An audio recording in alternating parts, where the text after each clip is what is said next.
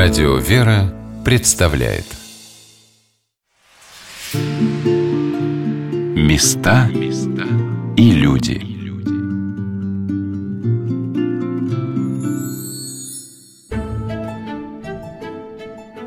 Городец Радилов или сегодня просто город Городец Нижегородской области стал местом удивительных исторических событий. И одно из них – приезд накануне своей смерти сюда Александра Невского. Наименование «Невский» Александр получил лишь в XV веке. При жизни его звали Храбрым.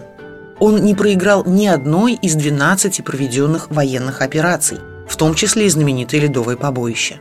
Он был реформатором. Идея первой переписи населения принадлежит князю. Невский был прирожденным дипломатом, вел тонкую игру с европейскими странами и с Ордой, отстаивая интересы Руси. Гибель князя от неизвестной болезни в 42 года оставило множество вопросов. Сегодня и светские специалисты, и духовенство Русской Православной Церкви сходятся в одном, изучая личность Александра Невского. Вполне вероятно, что это было заказное политическое убийство. А вот кому была выгодна смерть великого правителя, мы попытались разобраться с руководителем Центра православной культуры имени Александра Невского Светланой Сущиковой.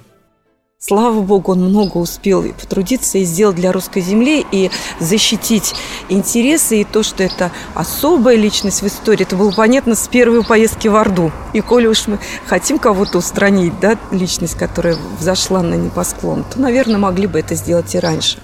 А тем более, что, как опять-таки считает Сухана Баты, да, он, отказавшись проходить языческие обряды, мог быть убит на месте, но зная и понимая, что за личность особая прибыла к нему, хану интересно его увидеть, и он зовет к себе и дает ему такой оценку. Нет князя равного этому. И это особый момент. Что же касаемо э, его последней поездки в Орду, средняя продолжительность жизни тогда была порядка 50 лет. То есть все-таки он не так молод, как мы представляем сегодня. Конечно, в то время были и болезни, и, конечно, могли отравить. И э, версия, которая также озвучивается она мне интересна по-своему, что действительно могли растирать драгоценные камни, может быть, действительно его таким образом отравили, можно сказать, да, хотя это не отравление, а разрыв кишечника, который происходит после накапливания вот растертой вот этой массы драгоценных камней. Почему это сделали в этот период? Это период такой особый. Сменилась власть в Орде, и вот этой уже власти в Орде, возможно, конечно, князь был неугоден. Как он лоббировал наши интересы в Орде, да, мы знаем это прекрасно. В Орде всегда была веротерпимость, там были разные моменты, они все-таки имели свои языческие верования. Хотя Сартак, побратим Александра Невского по вере, крещенный и христианство было в Орде. Вы представляете, с какой личности мы прикасаемся? Личность, которая, придя в чужую страну, в чужую культуру, принес с собой такую веру, которая там осталась. Там даже епархия была э, таким образом создана. Это потому-то он и святой, что эта вера в нем, в сердце-то настоящая была. Было много людей, мечтавших устранить князя с политического пути – и как это не жутко звучит, но одним из них вполне мог быть его родной брат Андрей. Повод для мести у Андрея был. Его войска были разбиты на реке Клязьме неким царевичем Неврюем. Существует предположение, что Неврюй и Александр – это одно и то же лицо. Эту версию подтверждают теплые отношения Александра с Ордой. Ее сторонники ссылаются на знаменитый шлем, украшенный арабской вязью. После битвы князь Андрей вместе с семьей бежал в Швецию – и там отсиживался долгое время. Это еще один мотив, который говорит в пользу версии убийства брата. Именно Андрей получает э, великокняжеский ярлык вперед старшего брата. Вообще-то все должно быть по порядочку. И тем не менее он его теряет. И э, получает великокняжеский уже ярлык Александр. Отношения, конечно, видимо, не самые простые. Это безусловно. И вот как раз э, тот момент, который связан с городцом. Ведь князь Александр Невский идя в последний раз в Орду, идет не просто так. Мы знаем, что вспыхивали антиордынские восстания, что вот готовилась карательная экспедиция на русскую землю. Вся ярость хана должна обрушиваться, конечно, на великого князя. Он принимает удар на себя.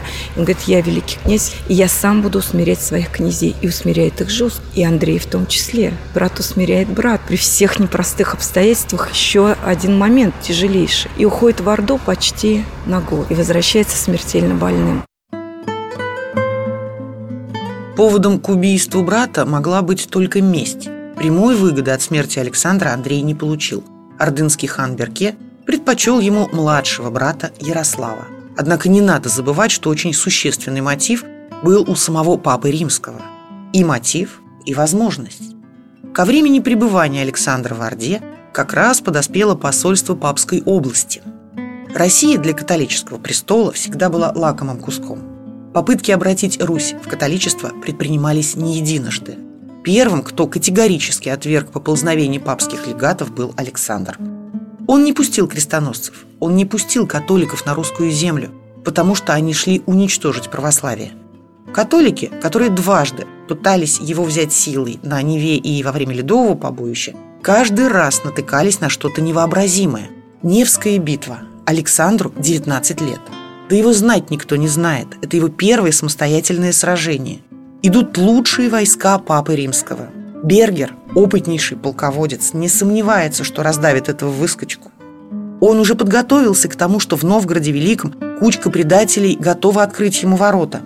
И только Божий промысел останавливает изменников и крестоносцев. А если с точки зрения военной теории прописать ледовое сражение, то это было реальное чудо. Врагов у благоверного князя было невероятное множество, а виной всему стала политическая близорукость, считает Светлана Сущикова, руководитель Центра православной культуры имени святого благоверного князя. Вот смотрите, вот мы сказали с вами про исторический выбор между Востоком и Западом. А я в 13 веке живу здесь, в городце. И мой дом здесь, в городце, сожгли ордынцы. И они для меня тот враг, с которым я не могу примириться, потому что нет моих родных и близких, нет моего дома, сожжена моя земля. И это страшная боль. А мне говорят, князь Александр пошел на поклон к хану. А крестоносцев я знать не знаю. И я ничего не понимаю в этой политике. И мне его выбор в тот момент – конечно, будет непонятен.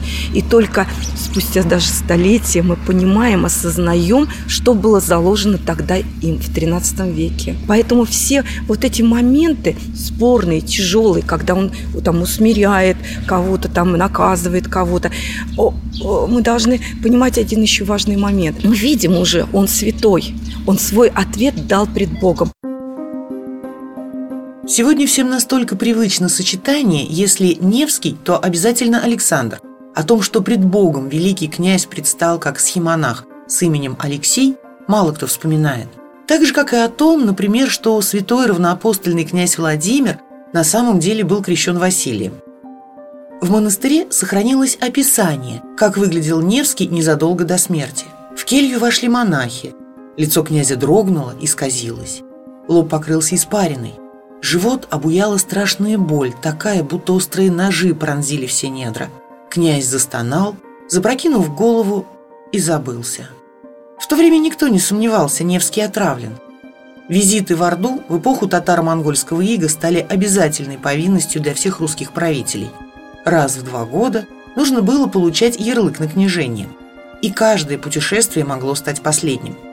Только за первые сто лет шестеро князей умерло своей смертью от волнений и лишений кочевого быта, десятерых зарезали по указанию ханов, еще семерых отравили. И одним из этих семерых был отец Невского, Ярослав. Александр принимает в монастыре схему лежа, в виде исключения. Князь уже не мог стоять на ногах, не то что на коленях. Но все же, почему княжеский выбор пал на городец? Светлане Сущиковой, руководителю Центра православной культуры имени Александра Невского, ответ кажется очевиден. И вот этот момент, который опять-таки непонятен и очень часто оспаривается историками все время, почему он вообще пошел через городец. Два пути, э, можно выбрать короткий путь по Оке, и он идет по Волге через городец. Это лишние дни пути, он смертельно болен, и он понимает, что он умирает. И для меня это абсолютно понятно. Он выбирает этот путь осознанно. Он идет сюда примириться с братом, потому что предстать пред Богом в обиде на брата, на родного человека. И это тот еще один урок особый, который нам преподносит Александр Невский. Потому что смерть не за горами, она за плечами у каждого из нас. И как мы предстанем перед Богом, и какой груз мы принесем, и за что будем держать ответ, это важнейший, важнейший момент. И тогда все стоит на свои места, тогда понятен его выбор этого пути. И когда он решает здесь все свои важнейшие вопросы, мы не знаем точно какие, далее уже никуда не двигается и э, говорит, а вот теперь весь мир от меня отойдите. И один на один предстает здесь пред Богом в схеме. Эта история колоссальна. Но историки многие ее не берут в счет, потому что это точно нигде не прописано. Ведь летопись говорит только то, что принял схему в Городце. Даже фактически там не указывается монастырь. Уж если говорить точно по летописи. Вот когда мы связываем вот эти компоненты ощущением того пространства, того времени, тех отношений, тогда все встает на свои места. Но историки, они привязаны к букве, к цифре. И, конечно, они не могут говорить то, что не написано, так или иначе, или хотя бы косвенно не указано. Поэтому споры шли всегда, и, и многие даже историки утверждали, что не в этом городце он закончил свой земной путь. Хотя, насколько я знаю, сейчас эти споры уже прекратились. Все согласны с этим городцом. Русская православная церковь принимает именно его как схемонаха Городецкого, Городецкого Федоровского. Федоровского мужского монастыря. Совершенно верно. Историки написали тома научных трудов. Архивариусы нашли огромное количество документов, посвященных Федоровскому монастырю – Дело в том, что все, на что они опираются, это, в общем-то, те э, постройки конкретные, которые сохранились.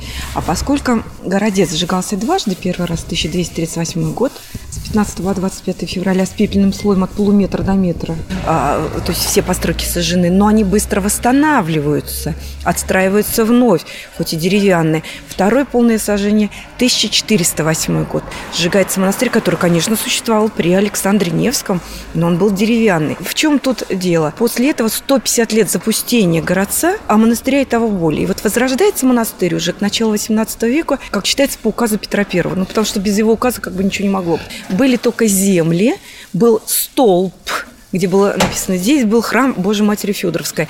И память народная, которая говорила «Здесь был монастырь» давным-давно. И люди пишут, прося восстановить монастырь, готовы отдать земли. И на основании этого сюда едет Петр I и отсматривает земли, принадлежащие монастырю, как считается, и дает указ, разрешающий его восстановить. То есть, конечно, монастырь не мог быть, как считают, построен лишь э, в начале XVIII века на пустом месте, ни с того ни с сего. Он был восстановлен на месте прежнего монастыря. В XIX веке заново отстроенный монастырь стал важным духовным просветительским центром. Во многом этому способствовала деятельность известного церковного миссионера и ученого-востоковеда, начальника пекинской миссии архимандрита Петра Каменского, который провел последние годы жизни в монастыре, жертвуя все свои сбережения, именные государственные награды на общественную и благотворительную деятельность. Обитель процветала. К тому времени в монастыре было несколько храмовых сооружений. Церковь Федоровской иконы Божьей Матери с колокольней, храм Александра Невского, церковь в честь Феодора Стратилата, церковь целителя Пантелеймона и другие постройки. Но в 1927 году обитель закрыли. Места и люди –